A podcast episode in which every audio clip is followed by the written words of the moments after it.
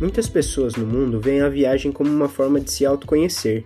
Meu nome é Pedro Martins e esse podcast Viagem Paralela é a forma de documentar e compartilhar o que eu estou aprendendo na minha jornada viajando o mundo. Espero que essas experiências e reflexões colaborem de alguma forma com você. Ultimamente na minha vida, eu tenho falado e refletido muito sobre alguns conceitos tenho conversado com várias pessoas sobre esses conceitos e esses temas eles estão bem vivos na minha vida atualmente. Tanto que os últimos podcasts que eu gravei, eu falei sobre desejo mimético, falei sobre esteredônica.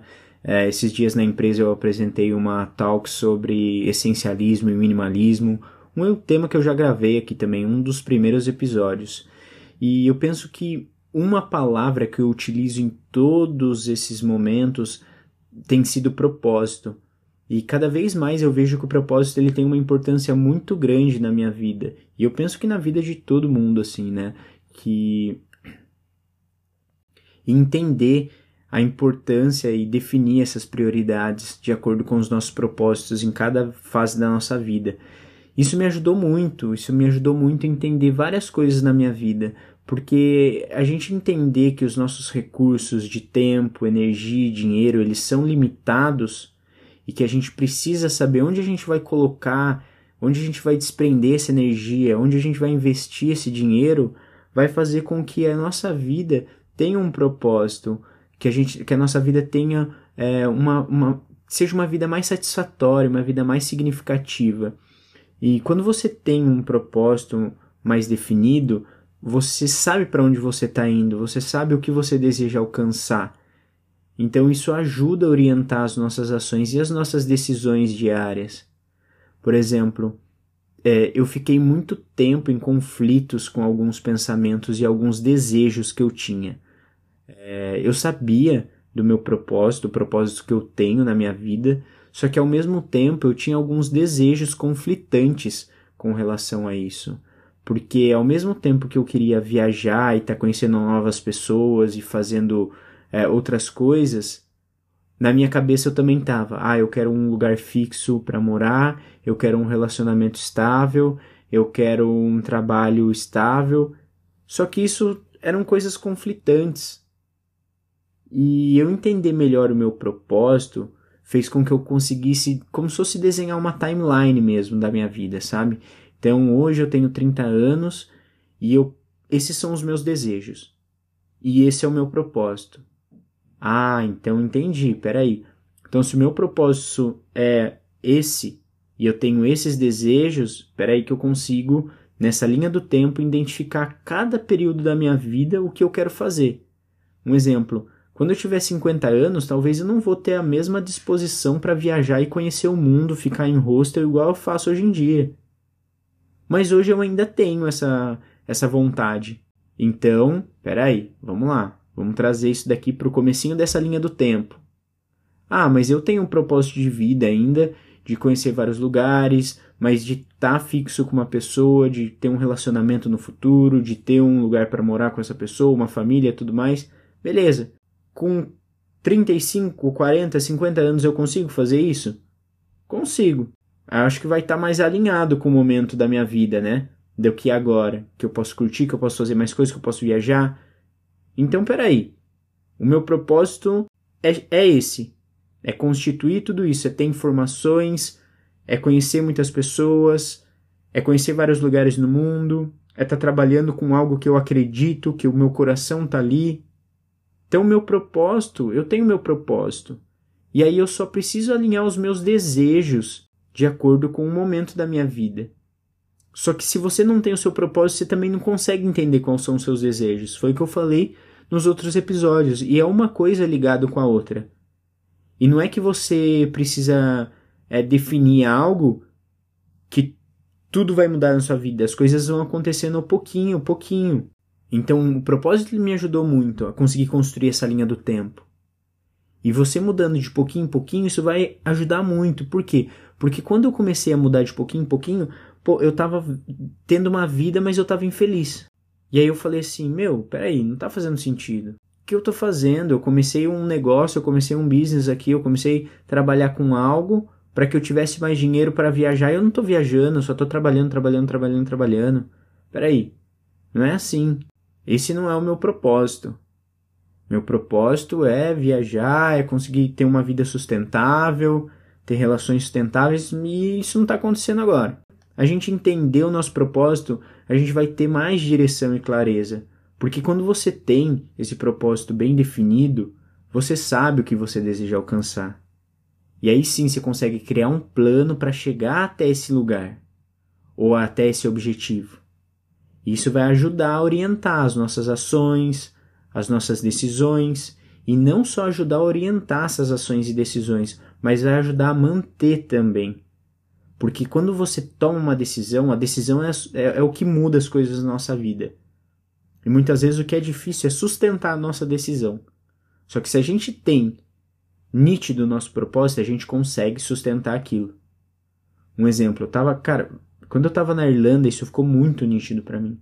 Porque muitas vezes eu tava indo pedalando pro trampo, assim, ó, 11 horas da noite e voltando depois 7 horas da manhã, depois de ter trampado a noite inteira, na frio, chuva e chorando. E eu falava assim, cara, eu não, não gosto disso, o que eu tô fazendo? Por que eu tô fazendo isso, cara? E aí eu falava, não, peraí, eu decidi vir para cá por conta do inglês. Eu vim aqui para aprender o inglês. Por isso que eu decidi vir para cá. Então vou sustentar isso. Mas se esse propósito estiver significativo, é bem provável que a gente se sinta motivado e entusiasmado para fazer qualquer coisa, principalmente a superar obstáculos. Porque quando a gente está enfrentando esses desafios e esses obstáculos, é quando a gente tende a, putz, não, nossa, eu vou desistir. Não, não é isso que eu quero. Nossa, não é. Pô, se, se aconteceu isso, você falou isso, não é isso que você quer, não é mesmo. Você já não tá com o propósito bem alinhado aí. Ou você chegou e aconteceu alguma coisa e você falou assim, hum, peraí, não, não tô bem, não tô bem. Então já, já não é o seu propósito mesmo. Então já define outra coisa. Mas se você chegou em algum lugar e é o seu propósito e você encontrou um obstáculo e um desafio, isso sim vai ajudar com que você se permaneça ali. Porque aí você vai falar assim, pô, eu tô passando por isso, fazendo algo que eu não gosto, mas tem algo maior para sustentar as minhas decisões. E isso é uma dificuldade imediata que eu tô passando. Lá na frente eu vou colher tudo que eu estou plantando agora. Então você vai tomar uma decisão. Isso ajuda a tomar a decisão.